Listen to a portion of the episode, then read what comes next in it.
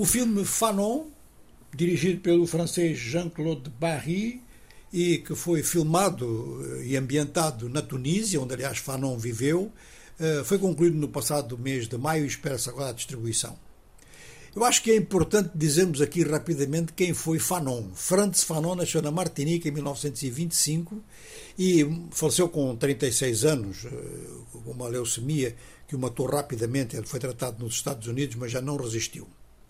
No seu curto período de vida, ele formou-se em psiquiatria, publicou um primeiro livro intitulado Pele Negra, Máscaras Brancas, que foi traduzido em muitas línguas, e mais tarde foi colocado, ainda durante o período colonial francês, foi colocado como médico psiquiatra num hospital de Argel.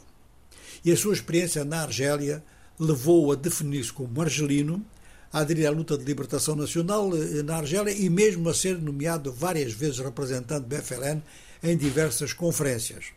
Ele escreveu depois, em, função da sua experiência já a nível político, o livro Os Condenados da Terra e depois vários artigos que saíram em, em, em antologias ou, ou em reproduções. Ele escreveu tudo isto, portanto, no final dos anos 50, começo dos anos 60. Teve muita influência nas gerações que estavam ativas naquela altura nas lutas anticoloniais.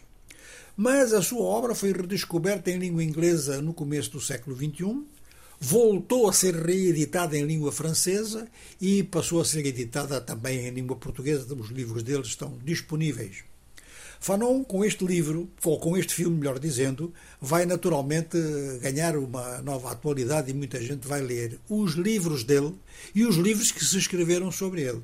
Uns repercutindo quase inteiramente o seu pensamento para o tempo atual e outros atualizando ou fazendo críticas, mas tudo isso significa que Fanon continua muito vivo no centro, no centro mesmo dos grandes debates sobre as naturezas do poder no continente africano e sobre linhas de orientação de caráter político e social e cultural.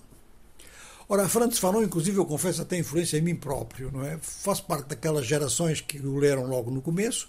Acabei por escrever há pouco tempo um livro, uh, que é um livro de ficção, mas é um livro de ficção baseado em factos uh, reais.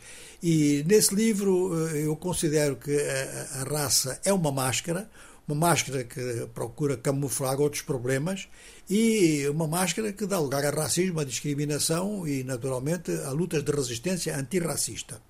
E eu confesso que essa noção me veio exatamente da leitura do Pele Negra Máscaras Brancas, ou seja, considero que as máscaras não são só brancas, são máscaras de várias cores que são usadas com diversos projetos, todos eles muito negativos em relação àquilo que a humanidade é. Ora, este filme, e talvez por essa razão eh, eu tenha feito aquela pequena biografia no começo, este filme pode revelar a muita gente aspectos importantes da vida de Franz Fanon.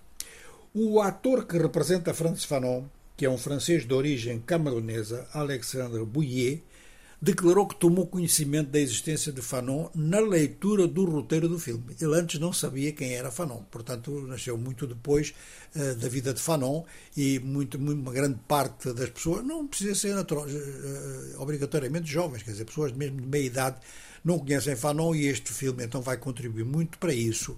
E contribuir para isso significa uma espécie de homenagem a uma figura que, mesmo sendo controversa em alguns pontos, deu uma grande contribuição à compreensão do continente africano e de tarefas imediatas, várias das quais continuam. E, em segundo lugar, então, representa um esforço em termos de cinema que é uma, uma, uma, forma, digamos, de cooperação, vamos dizer assim, entre países europeus, ou intelectualidade europeia e intelectualidade africana. Isto é muito importante.